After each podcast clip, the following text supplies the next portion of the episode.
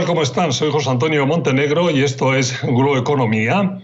Hoy dedicando todo nuestro tiempo a una nueva edición de nuestro formato Globo Temperatura. Ya saben, el repaso rápido pero muy completo a lo que está sucediendo en las principales economías y mercados del mundo.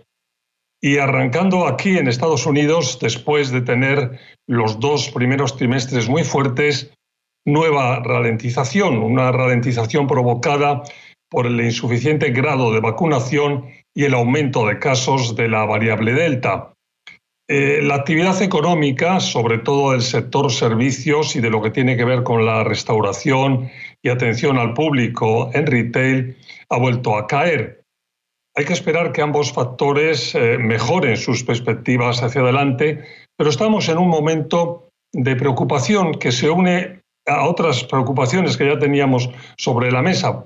Por ejemplo, la transitoriedad o no transitoriedad de la inflación que estamos viendo últimamente en el tema referido a la inflación y eh, el tema también de las eh, el futuro más próximo de la política eh, monetaria y fiscal.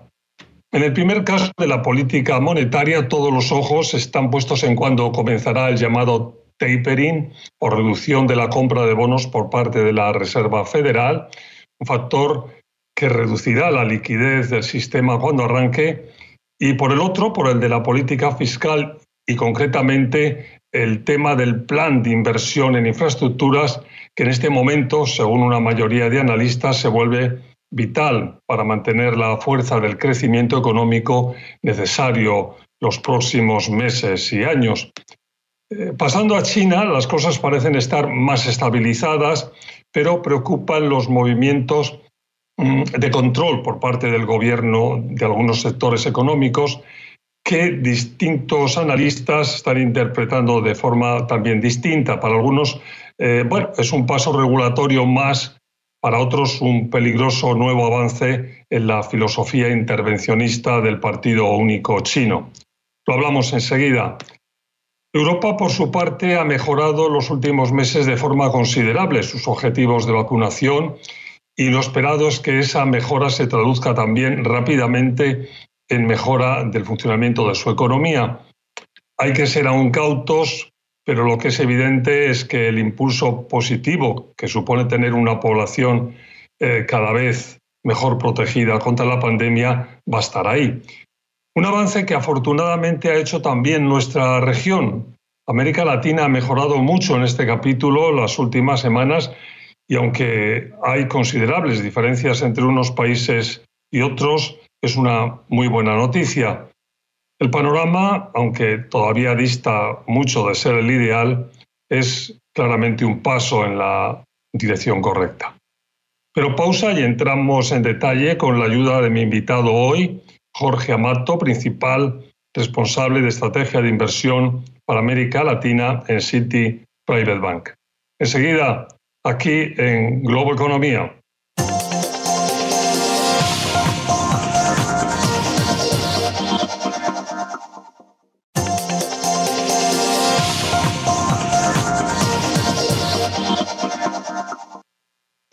Como les decía hace un momento, mi invitado hoy es Jorge Amato, principal responsable de estrategia de inversión en, para América Latina en City Private Bank.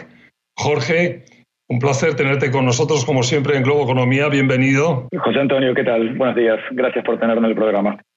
Y gracias por ayudarnos a este repaso, nuestra edición Globo Temperatura, en la que, bueno, intentamos enterarnos lo mejor posible y en poco tiempo de qué está pasando en las principales economías y mercados del mundo. Y arrancando aquí en Estados Unidos, yo decía ahora en mi presentación que, bueno, después de los dos primeros trimestres tan fuertes, un poquito de ralentización, ¿no? Sí, la verdad que el, segundo trimestre vio, llamémoslo, el pico de expectativas de, crecimiento y lo que estamos viendo ahora es una moderación, una desaceleración de demanda que está combinada también con presiones inflacionarias, ¿no? Eh, en gran medida resultado de las, de las fricciones de la reapertura, cuellos de botella, eh, y esto está generando un poco una, necesidad de revisión o de repasar las expectativas de crecimiento. ¿Qué tan fuerte te parece esa disminución de la demanda, esa ralentización de la demanda? A ver, hay, que ponerlo en perspectiva, ¿no? Eh, el segundo trimestre realmente había, el, mundo había eh, generado expectativas basadas en que las vacunas iban a solucionar todos los problemas de la pandemia y que la apertura de la economía iba a tener, digamos, un solo camino, un solo canal. Eh, lo que la variante Delta nos está demostrando es que los riesgos de la pandemia continúan y las expectativas que originalmente habían estado basadas en un crecimiento cercano, dependiendo del consenso a quien le preguntes, alrededor del 7% para Estados Unidos, hoy nosotros estamos más cerca del 6%. Nuestra revisión ha sido de, eh, de 40 décimas porcentuales, o sea, estábamos en alrededor de 6,4 y hemos eh, repasado eh, hacia la baja hacia 6%. O sea, todavía es más del doble de la tasa de crecimiento promedio de largo plazo y, es, y representa una recuperación prácticamente completa relativa a eh, lo que se perdió en el, 2020. O sea, seguimos, vamos a seguir viendo un 2021 extremadamente robusto en, cuanto a crecimiento, más allá del ajuste de expectativas. Eso, eso es muy importante subrayarlo. El otro tema que comentabas, el tema de la transitoriedad o no tan transitoriedad de la inflación. ¿Ahí qué, qué os parece? ¿Qué veis? Sí, esa es la, gran eh, hoy en día en, el mercado este, monetario. ¿no? Eh, nuestra perspectiva es que estas fricciones y cuellos de botella eh, están más bien presionadas por la velocidad de reapertura de la economía, la, la, demanda agregada este, con todo este estímulo que viene recibiendo durante desde la pandemia, que se está chocando con una oferta mucho menos flexible. Eh, y eso está generando aumentos de costos de transporte, de flete a nivel global, eh, falta de, ciertos productos y toda la cadena de producción eh, está sufriendo este, bastantes fricciones. Y eso se está trasladando, en la medida en la que se puede, depende de los distintos sectores, hacia los, los precios.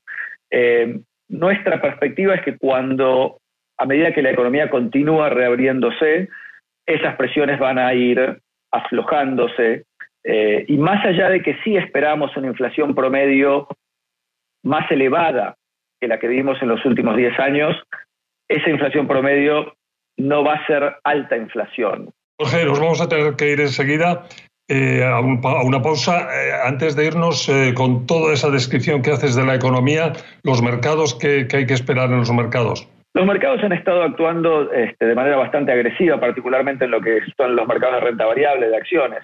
Eh, el S&P ha estado tocando nuevos máximos eh, y desde nuestra perspectiva eh, parecerían estar ya descontando una gran cantidad de eventos y expectativas positivas, ¿no? incluyendo el crecimiento de utilidades que estamos esperando para el año que viene. Bueno, pues con, con esto hacemos una pausa y volvemos con Asia y Europa. Sean con nosotros Globo Economía.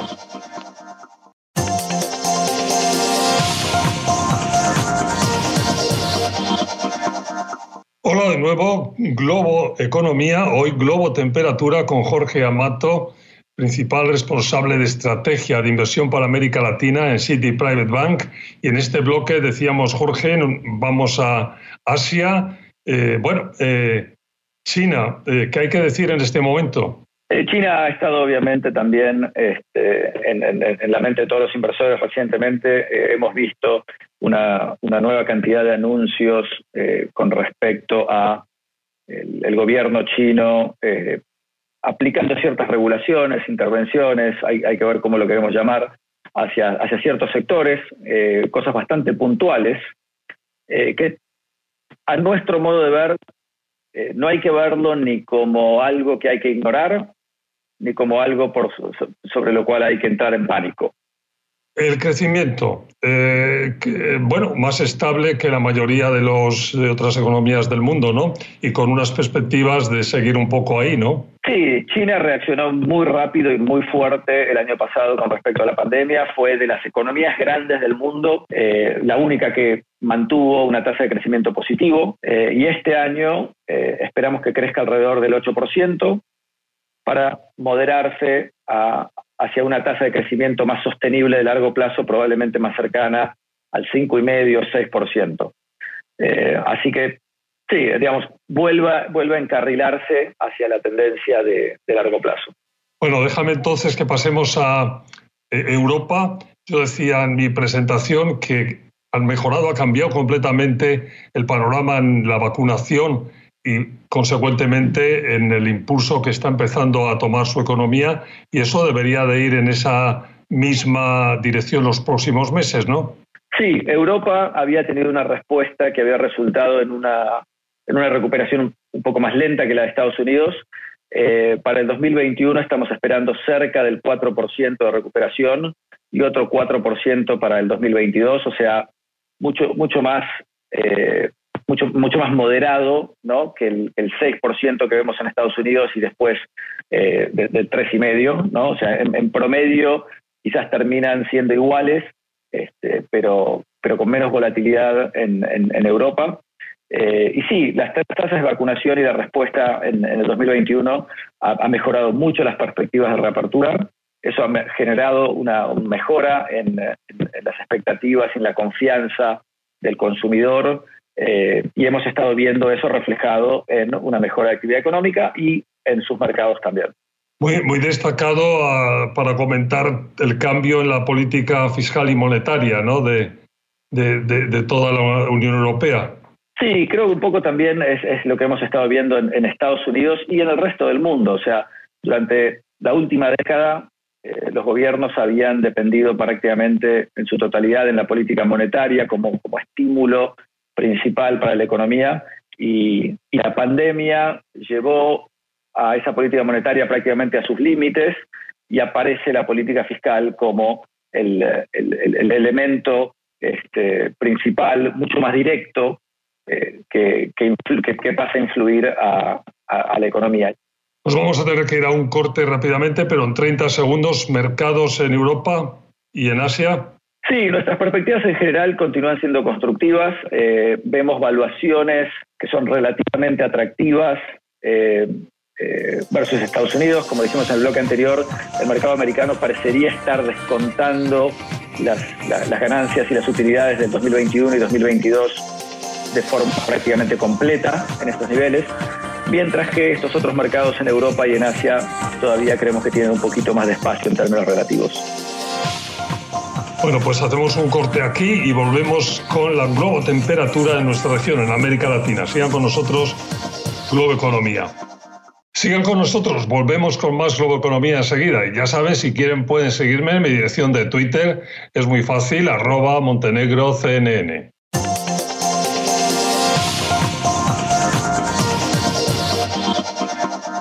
Hola de nuevo, Globo Economía, hoy Globo Temperatura con Jorge Amato de City Private Bank. Estamos repasando las principales economías y mercados del mundo y en este bloque, nuestra región América Latina, eh, al hacer la introducción yo decía, Jorge, que hay una buena noticia, las vacunaciones que estaban siendo un problema pues muy serio en toda nuestra región han mejorado bastante y eso también parece que, se trasladaría a una cierta mejora económica. Hay que distinguir país por país, por supuesto, pero es una tendencia también un poco general y esa es una buena noticia, ¿no? ¿Estás de acuerdo? Sí, definitivamente. Después de un arranque muy lento en la primera mitad del año, eh, la gran mayoría de los países en, Latinoamérica han acelerado de forma significativa el ritmo de vacunación eh, y eso está ayudando a generar una, una reapertura un poco más sólida de, la economía.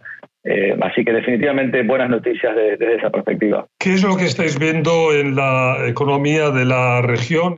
Sí, evidentemente la, pandemia profundizó uh, un, un, problema de crecimiento y de inversión que la región ya venía sufriendo en, los últimos años eh, post-crisis de los commodities. ¿no? O sea, nunca llegó a recuperarse por completo después del 2016 eh, y la pandemia fue, fue realmente un segundo golpe extremadamente fuerte. Y eso ha, profundizado grietas, ha profundizado problemas sociales, políticos y obviamente económicos.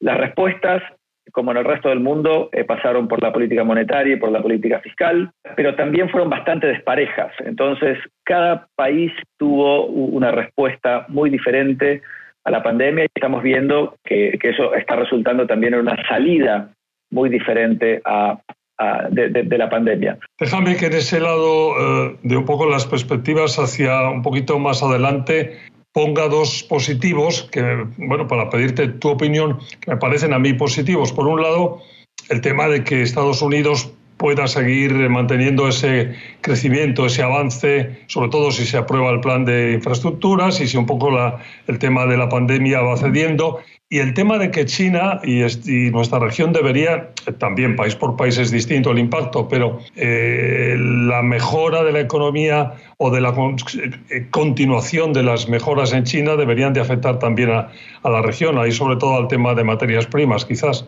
Sin ninguna duda, Latinoamérica este, necesita el viento a favor de una economía global eh, dinámica, creciendo, condiciones financieras eh, favorables, y todo eso lo, tiene y lo, va a tener. Eh, y eso es lo que de alguna forma va a seguir generando algo de crecimiento positivo.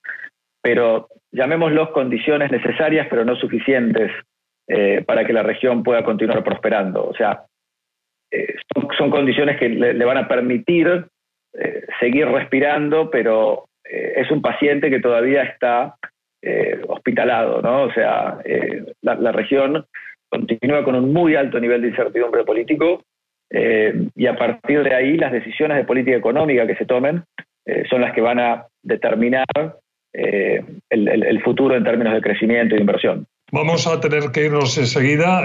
un poco el pronóstico, lo que veis en el tema de mercados en la región? Desde la perspectiva de mercados, y más allá de que yo acabo de presentar una situación fundamental macroeconómica no particularmente positiva, los mercados ya lo están incorporando. En estos niveles no hay que entrar en pánico con respecto a las valuaciones, eh, pero sí tenemos que mirar cuáles van a ser las perspectivas de inversión futura que van a determinar eh, el crecimiento y por lo tanto la capacidad de, generar utilidades para las empresas y por lo tanto las valuaciones en los mercados. Y eso eh, va, a tomar bastante tiempo eh, y, creo que va a estar muy ligado a los resultados electorales eh, y, por consecuente de política económica que veamos en los próximos meses. Jorge, pues hasta aquí nos da el tiempo que tenemos para hacer este repaso de globo temperatura. Muchas gracias por haber estado con nosotros. Un placer, como siempre. Gracias, José Antonio. Fue Jorge Amato, principal responsable de estrategia de inversión para América Latina en City Private Bank. Muchas gracias, gracias a ustedes por su atención. Recuerden que ahora, además de nuestra versión estándar, en esta que están viendo, estamos en la versión audio eh, que pueden ustedes eh, tener disponible en cualquier momento que lo deseen, del día, de la noche, porque está en todas las eh, plataformas más populares de podcast. Gracias de nuevo y hasta la próxima semana.